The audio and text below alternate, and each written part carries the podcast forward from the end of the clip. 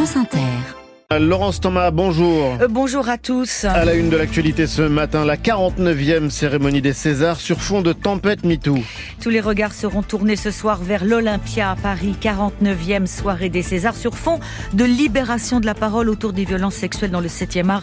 Beaucoup attendent des mots de Judith Godrèche. L'imam Majoubi, visé par une enquête pour apologie du terrorisme et des prêches radicaux, il a été expulsé hier soir vers la Tunisie. Le ministre des Armées, Sébastien Lecornu, est arrivé en Arménie. Paris a commencé à soutenir militairement le pays qui redoute une nouvelle escalade avec l'Azerbaïdjan.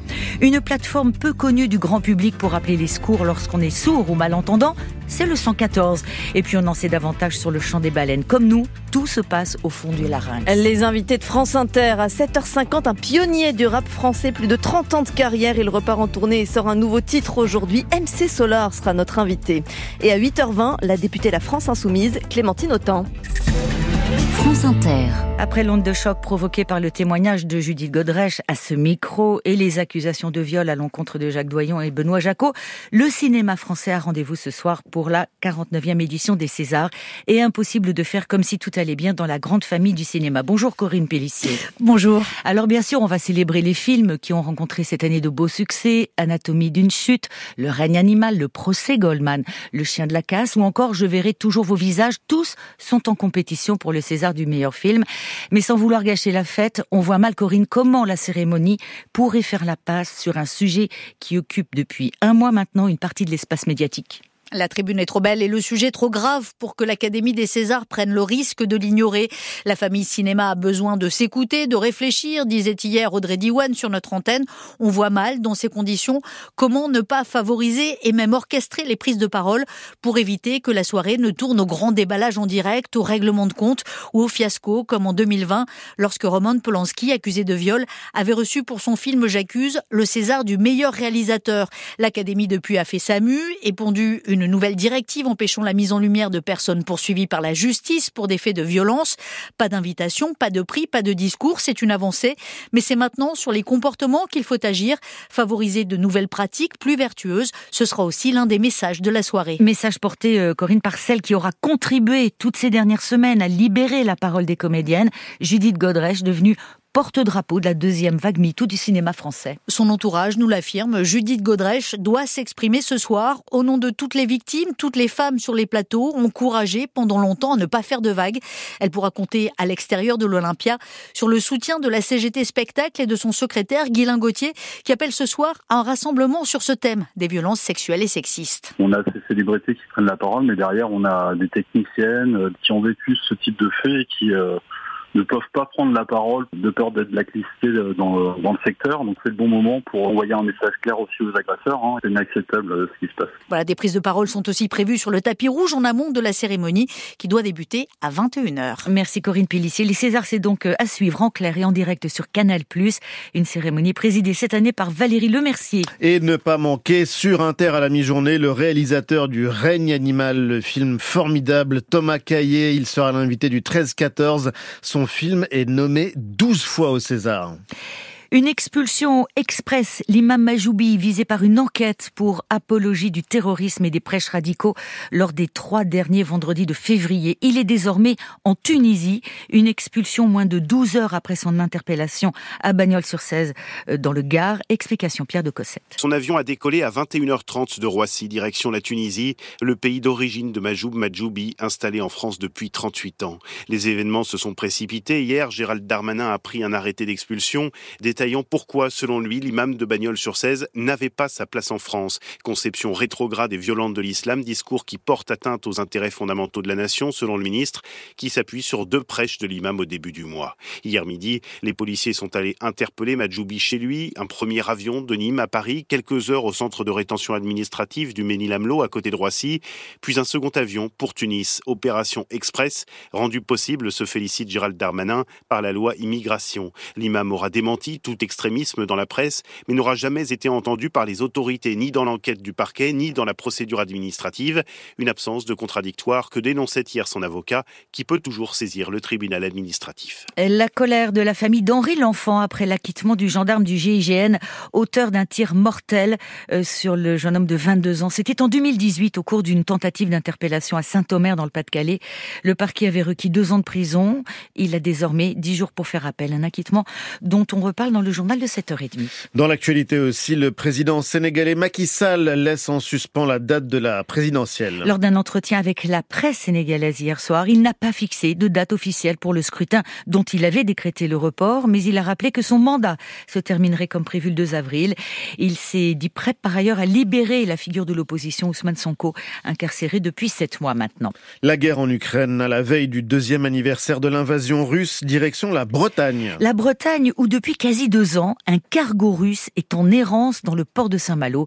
Quelques jours après le déclenchement du conflit, le vraquier Vladimir Latichev était immobilisé par les autorités françaises sans horizon de retour à ce jour. Le propriétaire du navire n'est autre que le ministre russe des Transports, Vitaly Saveliev. À bord, les marins russes patientent et l'équipage est régulièrement relayé tous les six mois environ. Un équipage qui n'avait jusqu'à présent jamais parlé à la presse, mais que Timur Osturk a rencontré pour France Inter. À bord du Vladimir Latichev, Vitaly est depuis quatre mois commandant en second d'un cargo qui ne sort pas du port de Saint-Malo. Alors il s'occupe comme il peut. Travailler sur le pont et faire de l'exercice, c'est tout. Quatre mois à rester ici, tous les jours, c'est vraiment difficile.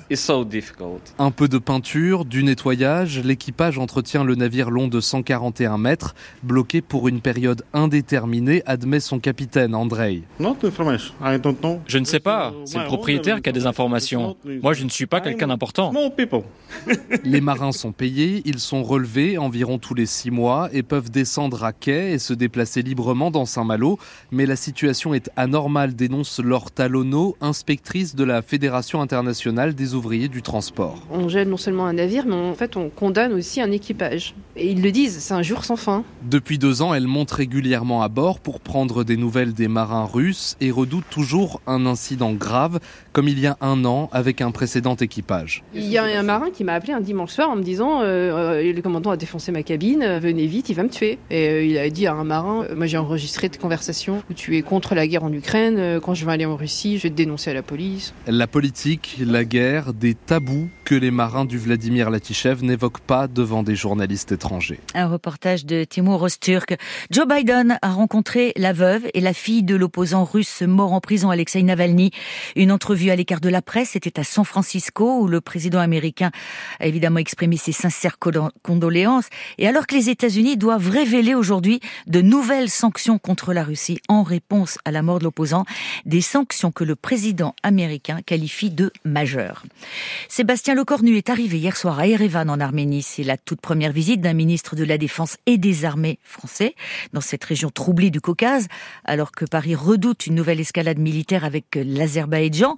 Au surlendemain de la panthéonisation du résistant arménien Misak Manouchian, c'est une nouvelle manifestation d'amitié entre les deux pays, d'autant que la France commence à soutenir militairement l'Arménie dans son conflit avec l'Azerbaïdjan au Haut-Karabakh. Une visite suivie à Erevan par Simon Le Baron.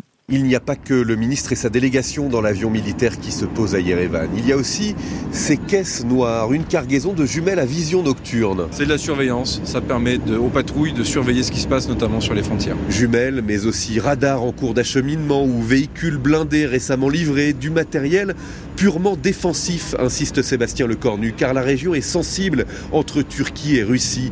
Mais la France veut s'engouffrer dans la brèche à l'heure où les Russes ne respectent pas leur engagement à défendre l'ex-république soviétique d'Arménie. Il y a l'Ukraine, il y a le Proche et le Moyen-Orient, il y a l'Afrique, mais il y a des pays qui ont besoin de la France et la multiplication des crises fait que nous sommes euh, présents. À l'heure aussi où la Russie se montre de plus en plus agressive à l'égard des Occidentaux. Des tentatives de prise de contrôle d'avions, de bateaux et avec des tentatives d'intimidation. Ce n'est plus la Russie il y a deux ans.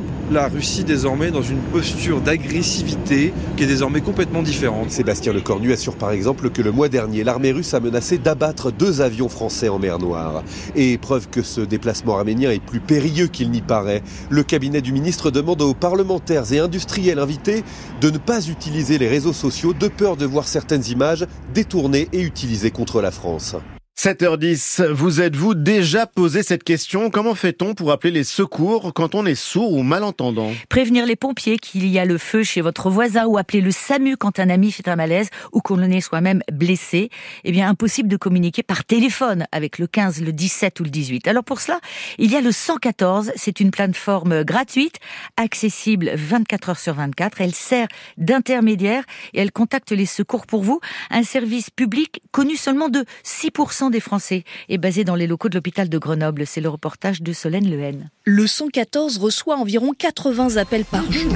Alors ce ne sont pas des appels téléphoniques classiques, mais des textos ou bien sur l'application dédiée du chat ou des appels en visio avec des agents qui répondent en langue des signes. Donc là voilà, on a un monsieur qui est malentendant qui nous demande si on peut appeler le SAMU pour lui. Antonin Collat est agent de régulation. On lui demande principalement où il est, sa température. Là je vais appeler le SAMU. Oui bonjour le 114, numéro d'urgence pour les sourds et les malentendants. C'est Christelle, sa collègue, qui appelle dans la foulée le 15. Je vous appelle pour un monsieur sur la commune de Montluçon. Le docteur Véronique Equi est responsable de cette plateforme téléphonique du 114, service public gratuit qui fonctionne 24 heures sur 24. On se sent utile pour une certaine catégorie de la population qui, sans nous, euh, n'a pas accès à la fois à l'appel d'urgence en tant que victime, mais aussi en tant que témoin. Par exemple, si je suis sourd et je passe dans la rue, il y a quelqu'un qui fait un malaise, pourquoi en tant que citoyen je pourrais pas prévenir? Bah Là, grâce au 114, euh, la personne sourde, elle alerte comme l'entendant qui passerait. Le 114 s'adresse aux sourds, malentendants, aphasiques, c'est-à-dire qui ont eu un AVC et ont du mal à s'exprimer, soit au total 4 millions de Français. Solène Lehen. C'est un autre langage pour communiquer, Laurence, le chant. Le chant, mais des baleines. Et on en sait un peu plus sur leurs secrets. C'est une étude publiée dans la revue Nature sur le système qui permet aux mysticètes, plus communément appelées vraies baleines, d'émettre des sons. Cette catégorie de cétacés dont font partie la baleine à bosse, la baleine bleue, chantent grâce à un système unique dans leur larynx qui fonctionne sur un principe similaire à celui des mammifères terrestres, comme le nôtre donc. Magnon d'Erdevé.